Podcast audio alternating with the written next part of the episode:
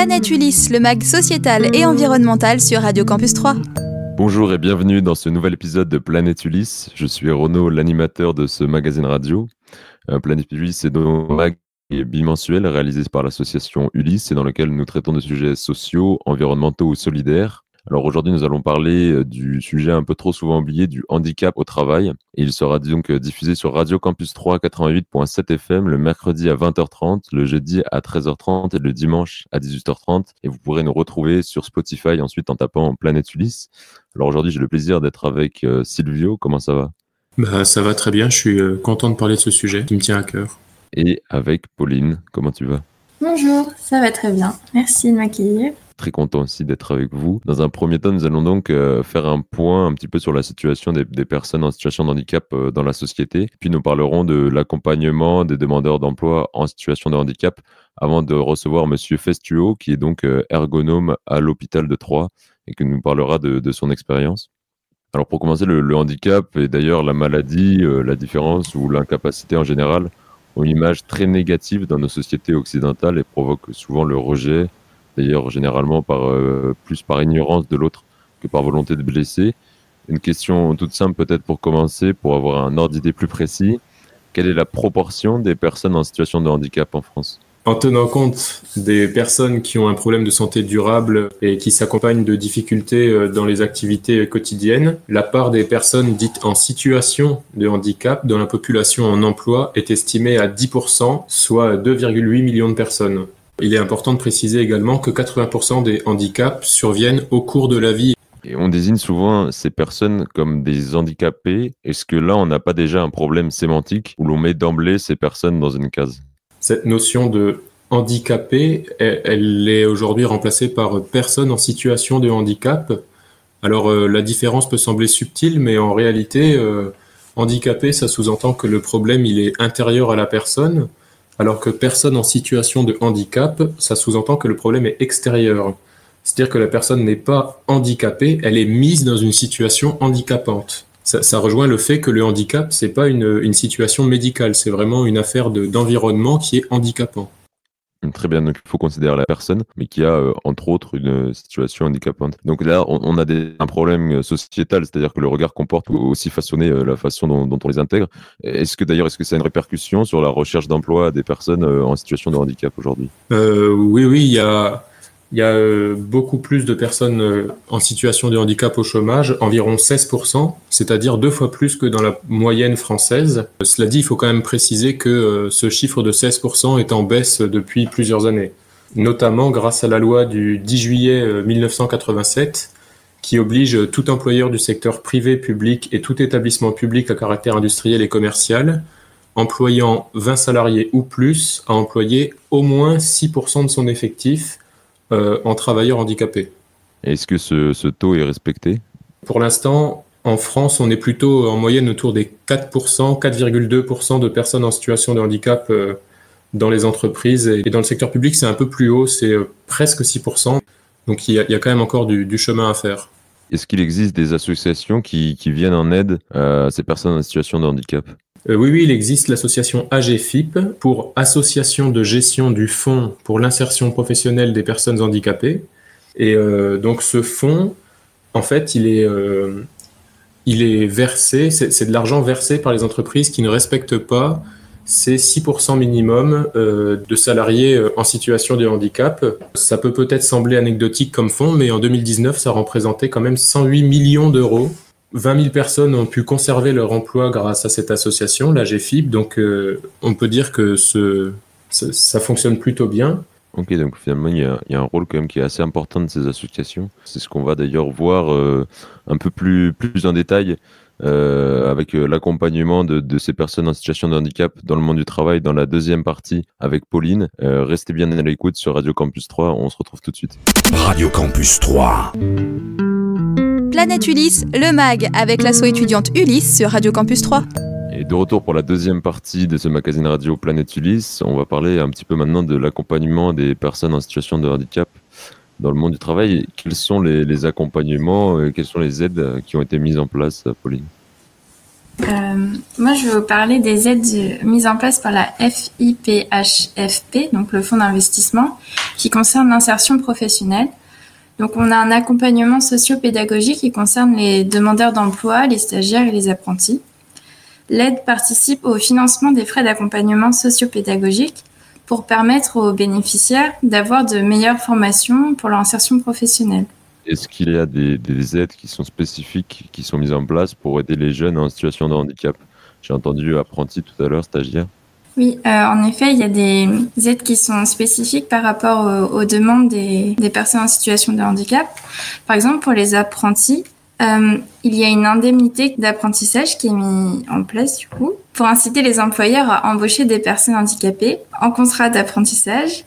Le fonds d'investissement participe à la prise en charge du coût salarial des apprentis dans la fonction publique. C'est une aide financière qui prend en charge les frais inhérents à l'entrée dans l'apprentissage.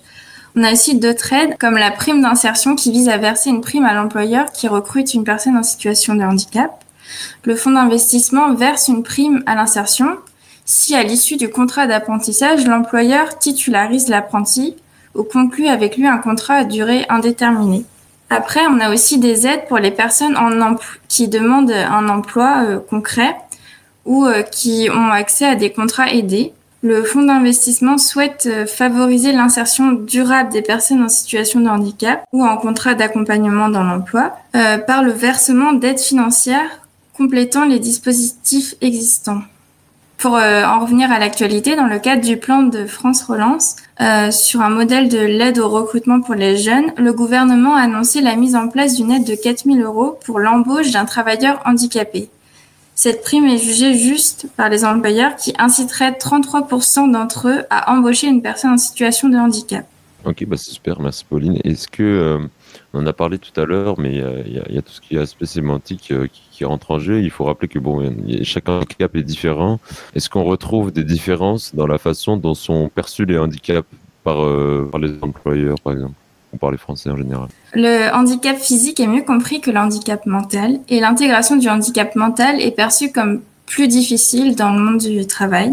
On a un décalage entre le handicap visible et invisible, en effet, seuls 7% des Français savent que 80% des handicaps sont invisibles, donc c'est très peu.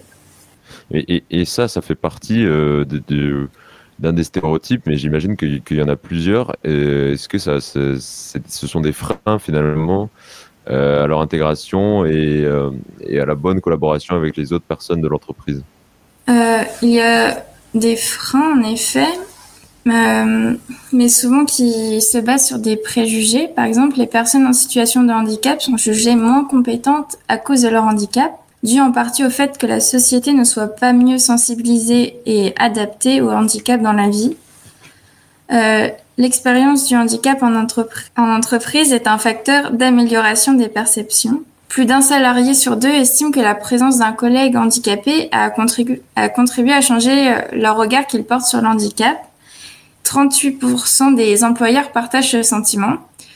Après, on pourrait se demander si euh, ces désavantages, enfin ces freins pour collaborer avec des personnes en situation de, en situation de handicap sont pas dus par un manque d'aménagement et d'adaptation de l'entreprise.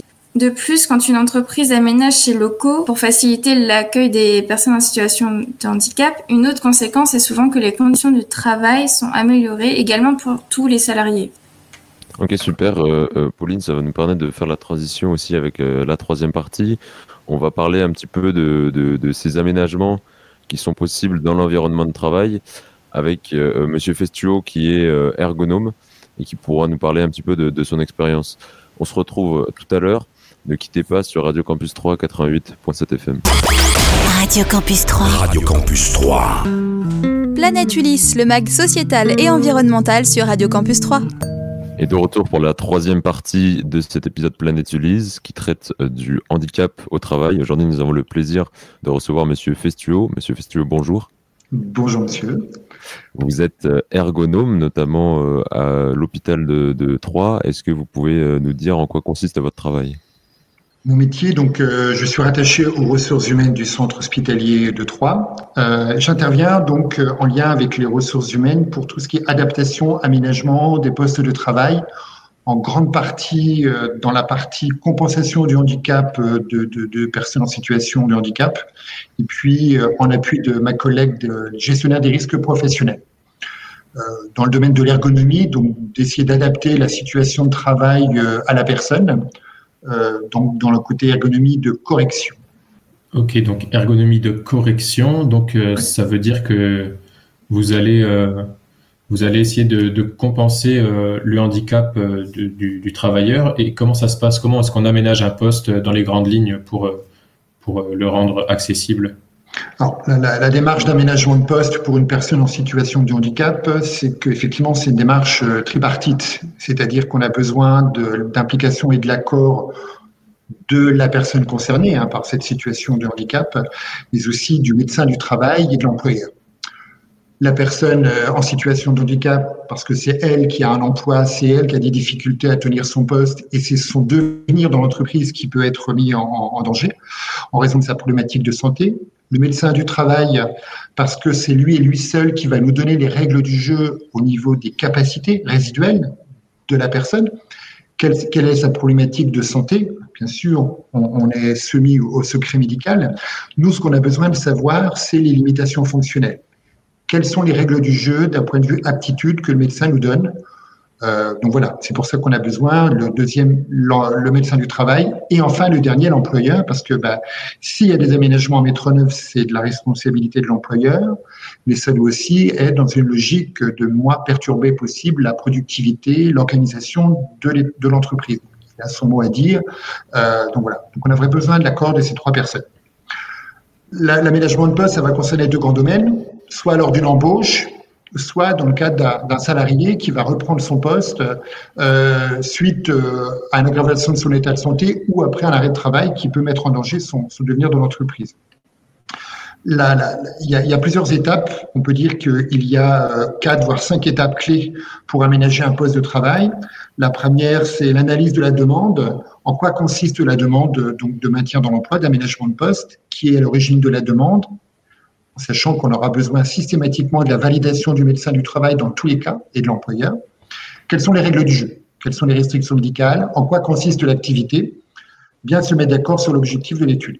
La deuxième étape, c'est l'analyse du poste et de l'environnement de travail.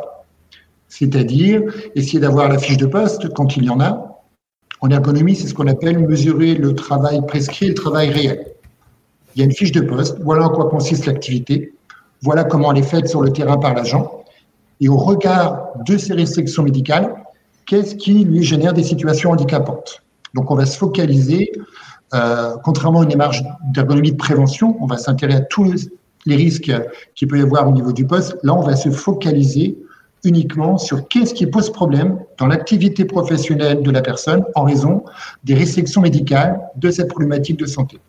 Le but, c'est de pouvoir identifier ces situations handicapantes, euh, et d'être en mesure de proposer des hypothèses de, correction, d'aménagement à l'employeur. La troisième étape, ça va être de mettre en confrontation ces hypothèses d'aménagement et d'avoir euh, un, accord, euh, trouver un compromis d'accord entre l'employeur par rapport au côté financier, organisationnel et technique, le médecin du travail d'un point de vue médical. Est-ce que les solutions qu'on envisage pour lui en tant que médecin du travail correspondra aux restrictions, permettra de limiter et de compenser le handicap. Et puis, le dernier lieu, euh, l'agent concerné, parce que c'est son poste de travail, on a besoin aussi d'avoir son accord et que lui comprenne les aménagements qu'on veut bien mettre en œuvre. Une fois qu'on a trouvé ce compromis, la dernière étape, ça va être la mise en œuvre de ces solutions. Moi, je sais que j'aime bien passer par des phases de test du matériel qu'on envisage. Ça permet d'avoir l'adhésion de tout le monde et de trouver le produit, le matériel le plus adapté à la problématique santé du salarié, avec l'accord du médecin du travail sur la partie aménagement, et puis bien sûr sur le côté technique, organisationnel et financier de l'employeur. Ok, merci beaucoup. Et sur un plan euh, un peu moins matériel, comment est-ce qu'on permet une meilleure intégration des personnes en situation de handicap dans l'entreprise? Est-ce que ça se pense en amont de l'embauche ou euh, si c'est, comment ça se passe exactement? Je pense que l'intégration d'une personne en situation de handicap, que ce soit dans le cadre d'une embauche ou que ce soit dans le cadre d'un maintien dans l'emploi, c'est une politique du quotidien de la part de, de, l'établissement, puis aussi du salarié et de l'entourage professionnel. C'est important de sensibiliser euh, les salariés, l'entourage professionnel, les collègues et la direction sur ce que c'est que le handicap. expliquer que le handicap, ça peut toucher tout le monde à, n'importe quel moment de la vie. Le handicap, c'est pas seulement l'handicap visuel, la déficience intellectuelle. On peut avoir un accident dans la vie privée, une maladie dans la vie privée qui va rendre difficile certaines activités professionnelles. Souvent, l'image du handicap est, est, vue de façon négative, mais en fait, tout dépend de l'activité professionnelle. Hein un maçon qui est allergique au ciment, qui, qui fait une reconversion professionnelle pour avoir un emploi de bureau ou de commercial, il aura plus du handicap. Il aura peut-être besoin d'un petit coup de pouce pour changer d'orientation. Mais voilà, sensibiliser l'entourage. Quelles sont les possibilités qui sont offertes au niveau de l'entreprise d'avoir une politique active et affichée sur les handicaps la gestion prévisionnelle des emplois des compétences, illustrer au sein d'établissements, euh, au sein de, de, des entreprises, euh, des exemples concrets de, de, salariés qui a pu avoir des difficultés, comment on a pu le reclasser. Le maintien des compétences, c'est quelque chose d'important. On parle de, recrutement, mais c'est vrai que maintenir quelqu'un qui a une expérience, qui a un savoir-faire au sein d'une entreprise, c'est ça doit être une politique affichée de la part de l'établissement.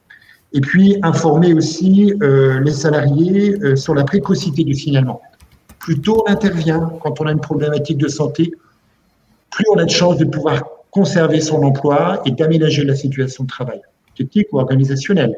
On parlait de GPEC, ben c'est aussi euh, la possibilité peut-être d'utiliser le handicap, un petit peu maladroit, mais pour euh, une évolution professionnelle. Il y, a, des choses à ce niveau-là. Et puis, euh, être aussi au niveau de l'entreprise, de pouvoir anticiper et s'entourer ses besoins de professionnels pas toujours évident. Ça peut nécessiter de l'énergie et des compétences. De ne pas avoir peur à demander de l'aide en externe. Je crois que vous en avez parlé dans vos précédentes émissions, mais il y a des structures comme la GFIP, euh, il y a des structures plutôt pour le privé.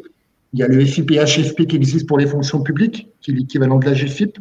Et puis, euh, le médecin du travail, des centres de rééducation, les services sociaux. Je pense notamment à la CARSAT pour le secteur privé, qui peuvent être des relais intéressants et pour anticiper euh, le retour à l'emploi et l'aménagement du poste de travail. Plus on attend, plus c'est compliqué à mettre en œuvre et plus ça peut créer des tensions au sein d'un établissement, d'une entreprise et, du collectif de travail. Très bien. Bah, merci beaucoup, euh, Monsieur Fistio, de votre participation. Merci beaucoup. Euh, c'est très utile d'avoir ce, point de vue plutôt pratique, fonctionnel les, les, deux premières, des deux premières parties. pardon. J'espère que ça a pu éclairer les peut-être les employés qui nous écoutent ou les futurs euh, employés pour la, considération de ces personnes en situation de handicap et leur intégration euh, dans les entreprises. Euh, nous, on se retrouve pour la dernière partie de ce magazine radio tout à l'heure. À tout de suite. Radio Campus 3. Planète Ulysse, le mag, avec l'asso étudiante Ulysse sur Radio Campus 3. Et de retour pour la fin de ce magazine radio dédié au handicap au travail. merci beaucoup Silvio et Pauline pour ce mag. Est-ce que peut-être pour le mot de la fin, vous avez qu'est-ce que vous retiendrez de cet épisode? Euh, ben, moi, j'ai appris beaucoup de choses. J'ai trouvé ça très intéressant de faire les recherches sur ce sujet. Et aussi, euh, j'ai bien aimé l'interview, notamment les solutions proposées par euh, Jean-Christophe Festuo pour l'aménagement des postes de travail. Et toi, Pauline, qu'est-ce que qu'est-ce que tu en as pensé?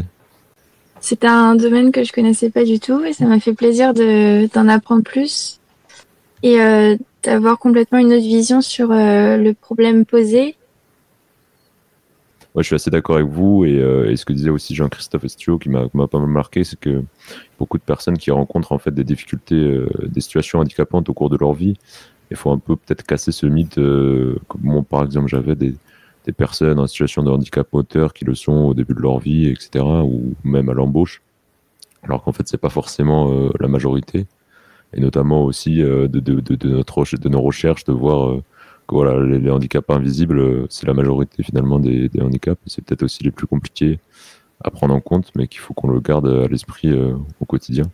Et puis surtout, euh, ce point de vue que derrière ces, situations de handicap, il y a surtout une personne qui qu'il faut prendre en compte d'abord. donc, donc voilà, ouais, j'ai trouvé aussi ce mag très très enrichissant. Et eh ben merci, merci à vous deux. Merci. merci. Puis nous, on se retrouve dans deux semaines pour le prochain épisode de Planète Ulysse. J'espère que vous serez toujours à l'écoute. Et puis, vous pouvez nous retrouver donc sur euh, Radio Campus 3 88.7 FM ou sur www.campus3.fr ou sur l'appli. Et puis, vous pouvez nous contacter aussi euh, via Ulysse en tapant euh, Ulysse 3 sur Facebook ou Instagram ou via l'adresse mail ulysse.tt.fr. Peut-être juste un petit tour d'actu avant, de, avant de terminer. Il y, a la, loi climat qui va être euh, débattue à partir du 8, 8 euh, mars à l'Assemblée nationale et qui est très très importante pour structurer un peu la politique en matière de, de, lutte contre le dérèglement climatique. Et les derniers avis qui sont tombés du CESE et du Conseil d'État sont sont plus pour le moins pour le moins mitigés. Donc je vous invite à suivre ça qui, qui passera aussi dans une, dans une chronique cette semaine. Et puis, puis voilà nous on se retrouve donc dans deux semaines. À bientôt pour un nouvel épisode Planète Ulysse, le mag sociétal et environnemental sur Radio Campus 3.